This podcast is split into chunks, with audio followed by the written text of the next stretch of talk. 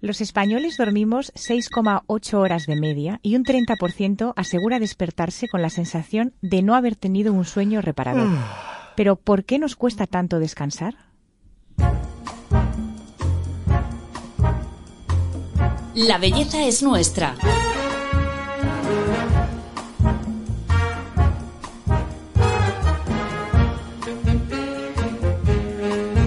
Un podcast de Telva.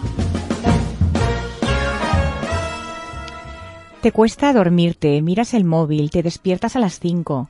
¿Tienes problemas para conciliar el sueño? Y sobre todo, ¿qué podemos hacer para dormir bien?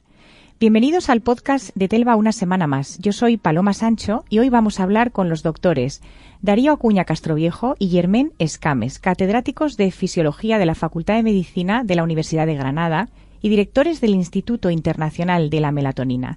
Doctores, bienvenidos al podcast. Encantado de estar aquí. Hola, encantada. Hola, Germen. Bueno, lo primero de todo, eh, ¿realmente dormimos tan mal o esto siempre ha sido así? ¿Somos la generación que peor duerme? Eh, no es la nuestra. Dormimos mal desde hace tiempo. Desde hace tiempo y se calcula que a partir de la revolución industrial, esto quiere decir hace unos cuantos cientos de años, eh, empezamos a dormir mal. ¿Por qué? porque es cuando aparece un exceso de luz en nuestras ciudades, exceso de luz en casa, luz en todas partes, en los lugares de ocio, en las cafeterías, y entonces la luz es en exceso es algo que produce una reducción de los mecanismos que ponen en marcha el sueño. Porque, Yermen, ¿por qué es tan importante a nivel fisiológico dormir bien? ¿Y cuántas horas hay que dormir? Bueno, eh, dormir bien es fundamental Habría que dormir eh, unas ocho horas, eso sería lo ideal. ¿Y por qué es fundamental dormir bien? Porque eh, por la noche, en la etapa de sueño, es cuando se ponen en marcha esos mecanismos de reparación celular. Por ejemplo, en el sistema nervioso central, en el cerebro, eh, por la noche, cuando estamos durmiendo, se produce una vasodilatación de tal forma que aumenta el flujo sanguíneo y se eliminan los tóxicos que se van acumulando durante el día eh, literalmente se produce un lavado de este cerebro. Si no dormimos, esto no se produce, se van a ir acumulando tóxicos con la probabilidad de aparición de patologías. Y también algo muy importante, cuando no duermes, eh, al día siguiente te encuentras mal, aumenta el estrés, mayor estrés, menos duerme, y en definitiva, pues esto es un círculo vicioso que hay que romper porque tanto el dormir mal como el estrés está relacionado con muchísimas patologías. Además de la luz que comentaba, doctor, ¿qué, otras cosas nos, nos eh, empeoran eh, nuestra calidad de sueño? ¿Qué hacemos mal? Eh, bueno, hacemos mal porque casi nos, nos lo imponen. Son los móviles son la radiación electromagnética. Los campos electromagnéticos en general afectan a nuestra calidad de vida y específicamente a los mecanismos que regulan nuestros ritmos circadianos, como es el ritmo del sueño. Indudablemente, tener en el dormitorio algo que produce campos electromagnéticos, el mismo móvil, debería de estar prohibido. Entonces, ahora estamos hablando de la imposición del 5G, como si fuera la panacea de la comunicación a nivel mundial.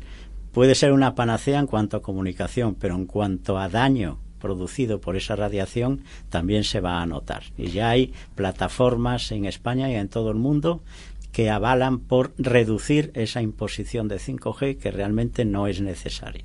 Y esa radiación, esto yo no lo sabía, ¿cómo nos afecta?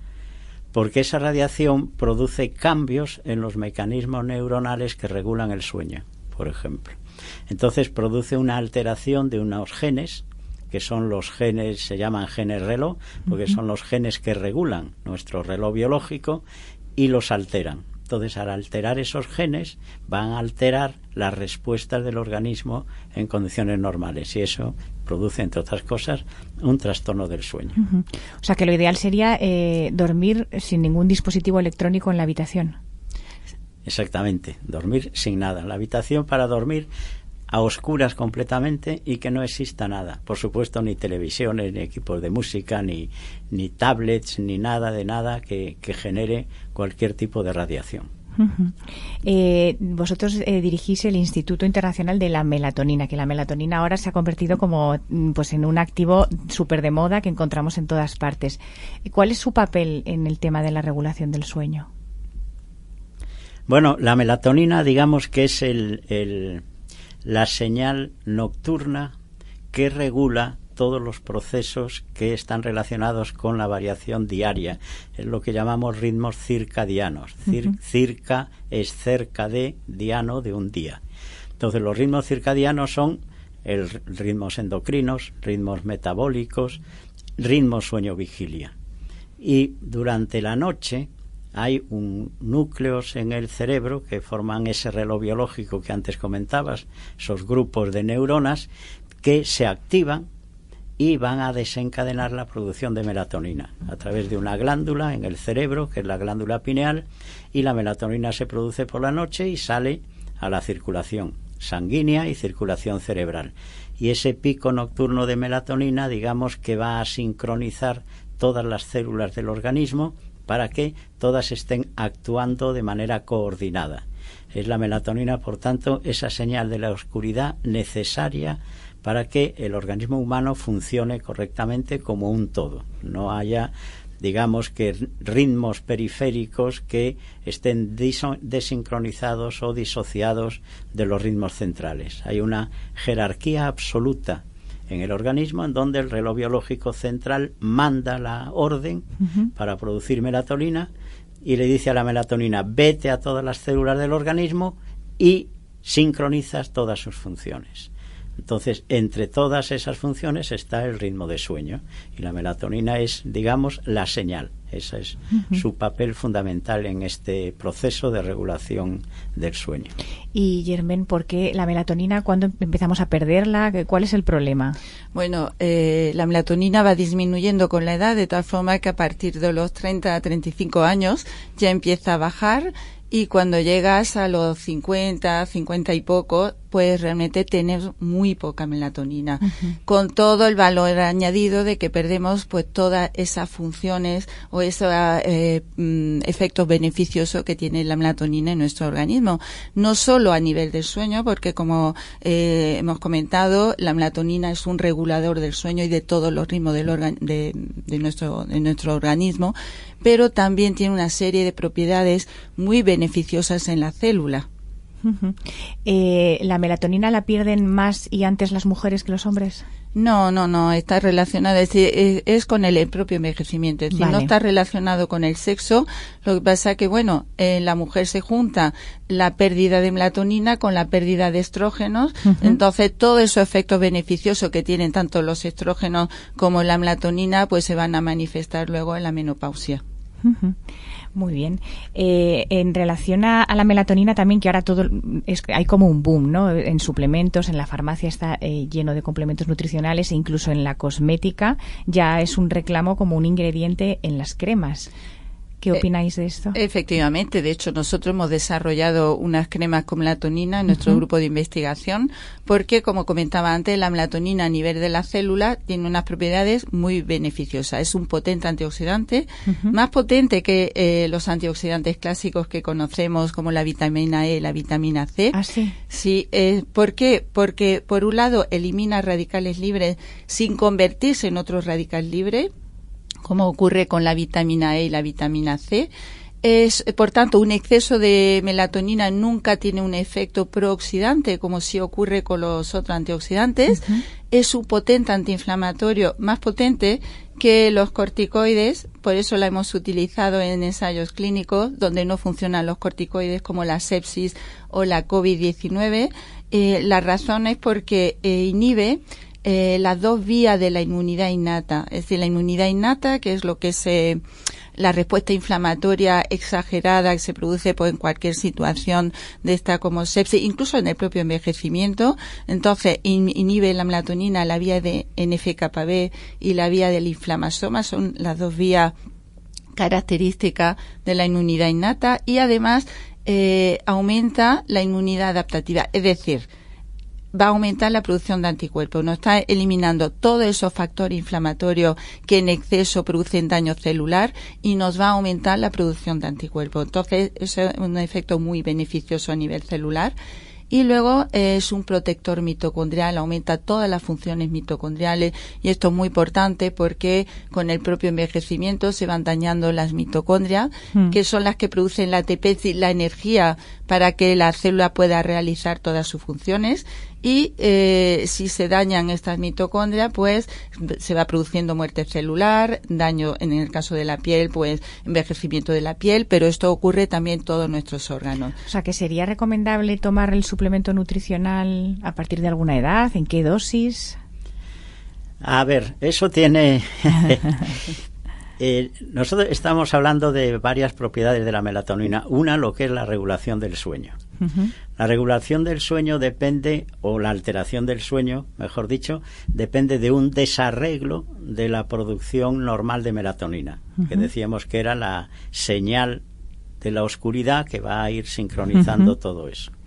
Eso se altera y en un 80% de los casos de problemas de sueño hay una alteración de la melatonina y ya hay desde hace años un consenso internacional en el que dice que ante un insomnio la primera línea de tratamiento es con melatonina.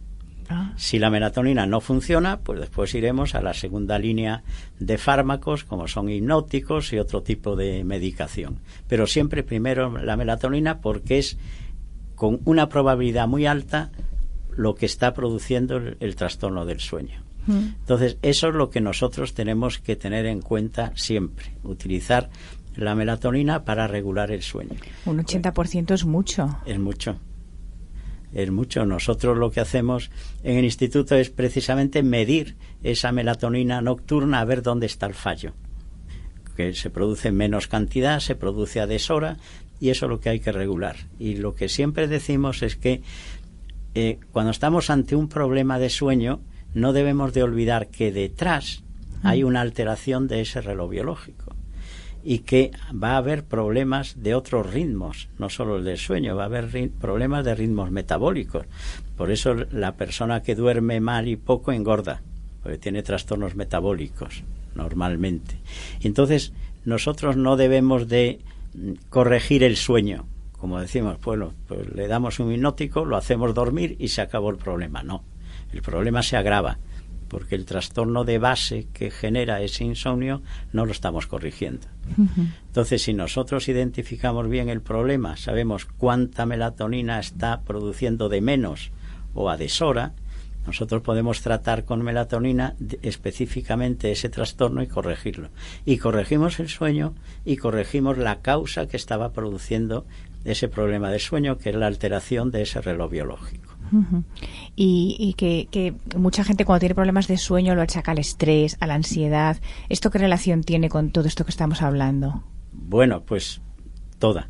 Digamos que eh, un déficit de sueño eh, desencadena un cierto grado de estrés, de ansiedad.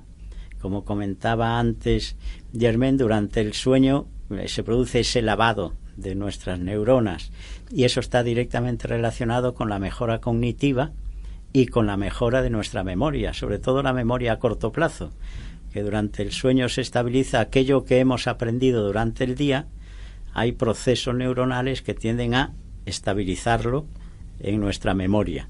Si eso, ese proceso de lavado no tiene lugar al día siguiente, primero recordamos mal las cosas, recordamos peor, nuestra capacidad cognitiva disminuye, la atención, la capacidad de responder con rapidez a distintos tipos de test psicológicos, etcétera, etcétera.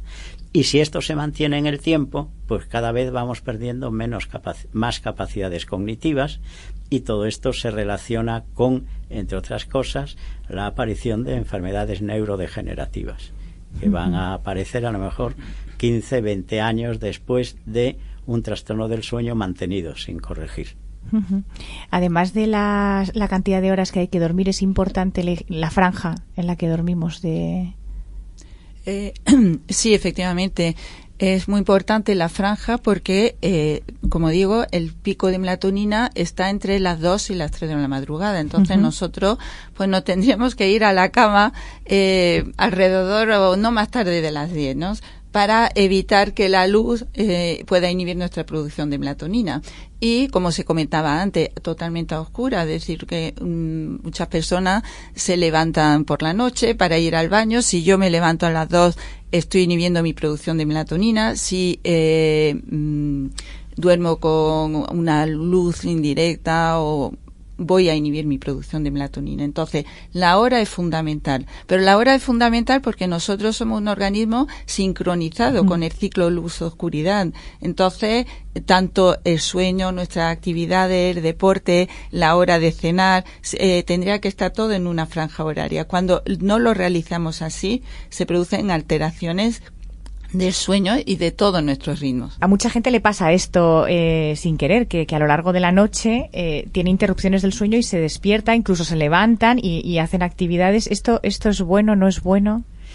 Bueno, debemos de considerar que el sueño idealmente, con una duración de ocho horas, entre siete y nueve horas es la duración correcta del sueño, depende de la persona, pero si ponemos ocho horas, el sueño lo dividimos en dos partes de cuatro horas cada una.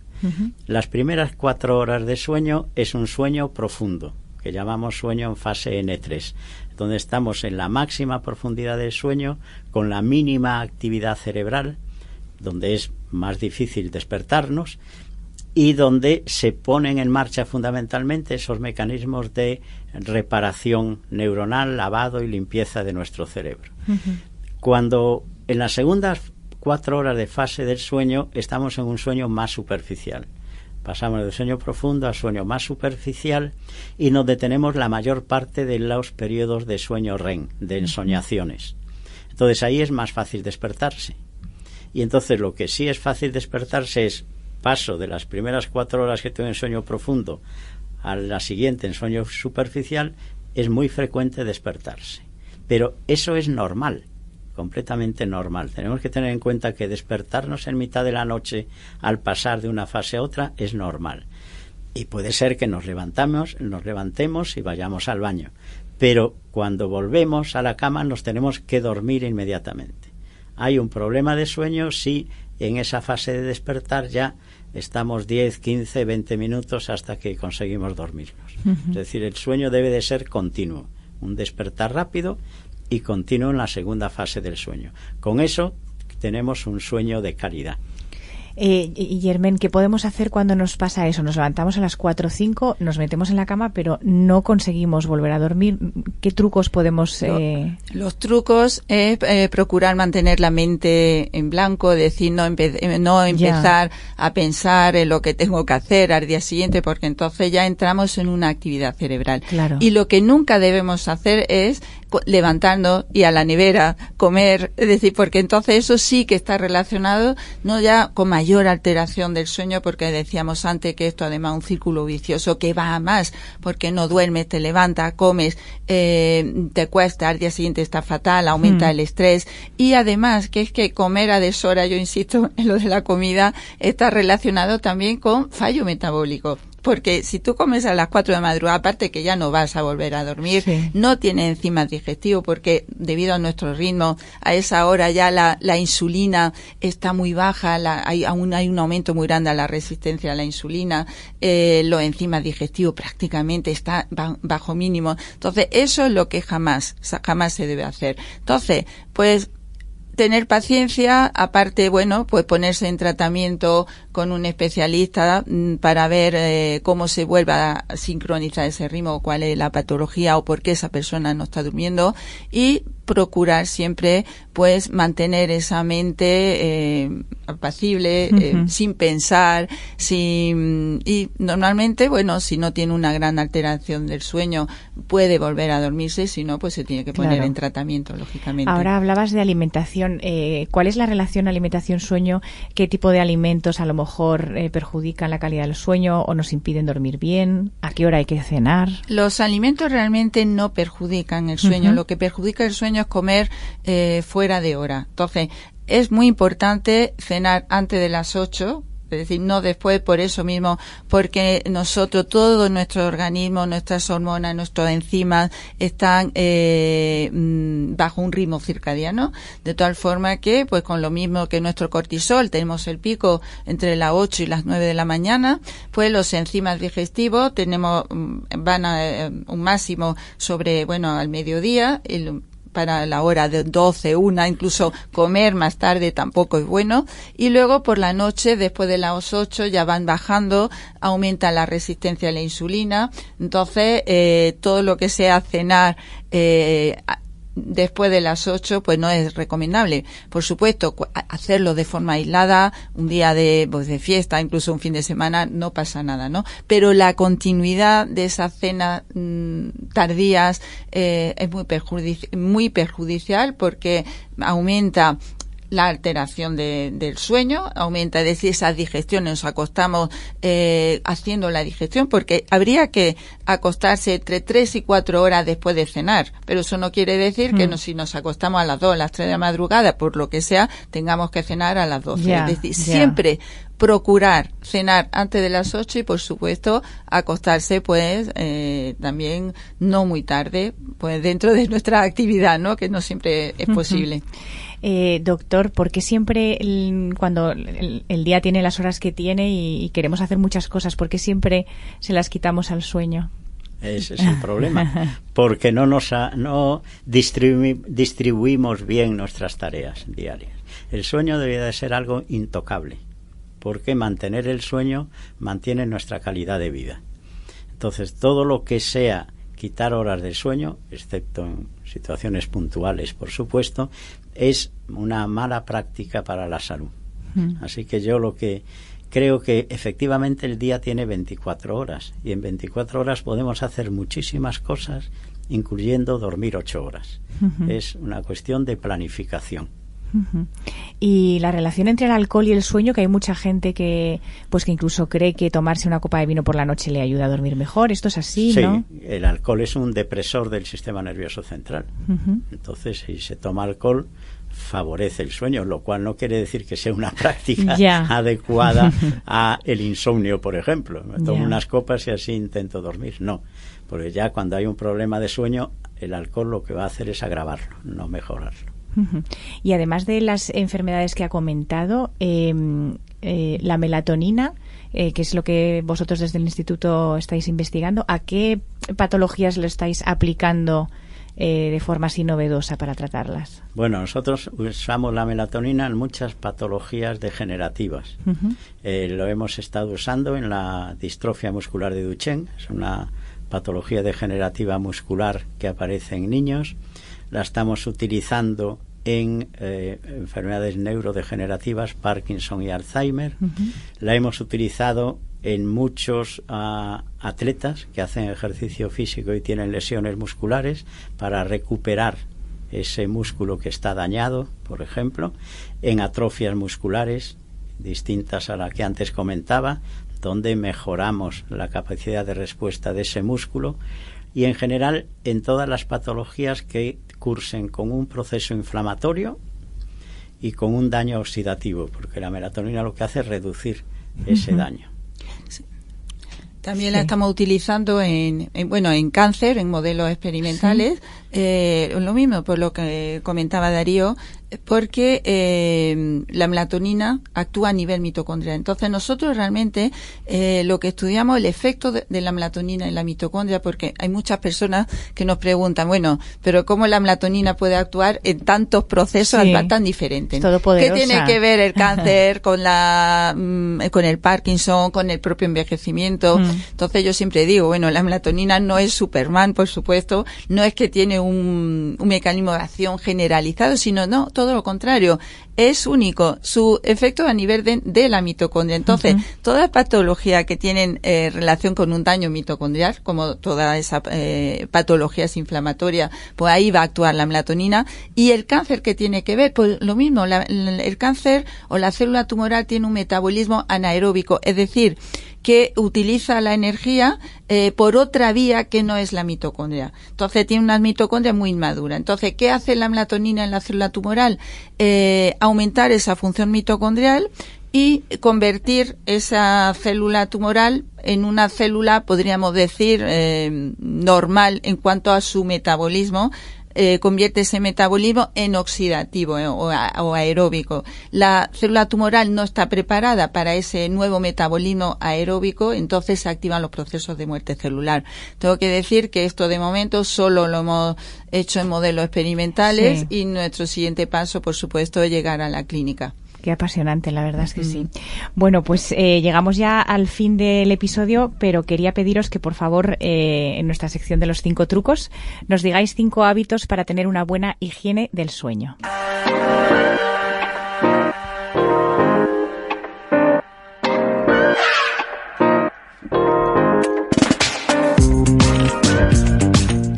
Podemos empezar como primera que eh, debemos de tener en casa todas las luces cálidas.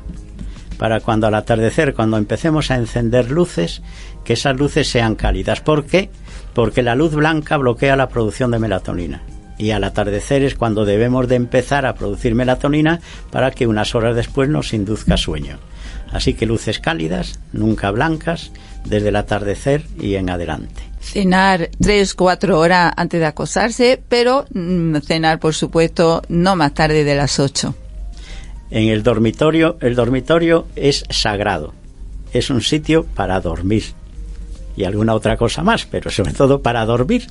Y para dormir bien necesitamos oscuridad absoluta y ausencia de cualquier ah, aparato electrónico que genere campos electromagnéticos. Pero incluso un despertador que tenga unas manillas fluorescentes debemos de darle la vuelta y mirarla para la pared. Todo eso nos afecta a nuestra calidad de sueño hacer ejercicio físico preferiblemente por la mañana, igual porque por la noche eh, tenemos que iniciar, o por la tarde y noche iniciar eh, nuestro descanso y evitar toda esa actividad que va a aumentar también nuestro estrés. Y por supuesto, si lo que estamos diciendo es que por la tarde tiene que haber luz cálida, no blanca, por la mañana luz blanca, la máxima posible. Idealmente es salir por la mañana a la calle cuando hace buen día y hacer ejercicio. Ejercicio físico por la mañana con la máxima cantidad de luz blanca. Eso estimula al organismo para ponernos en actividad durante el día y después por la tarde eliminamos esa fase de actividad con esas luces cálidas. Supongo que podría estar bastante cabreado con lo que me pasó, pero cuesta seguir enfadado cuando hay tanta belleza en el mundo.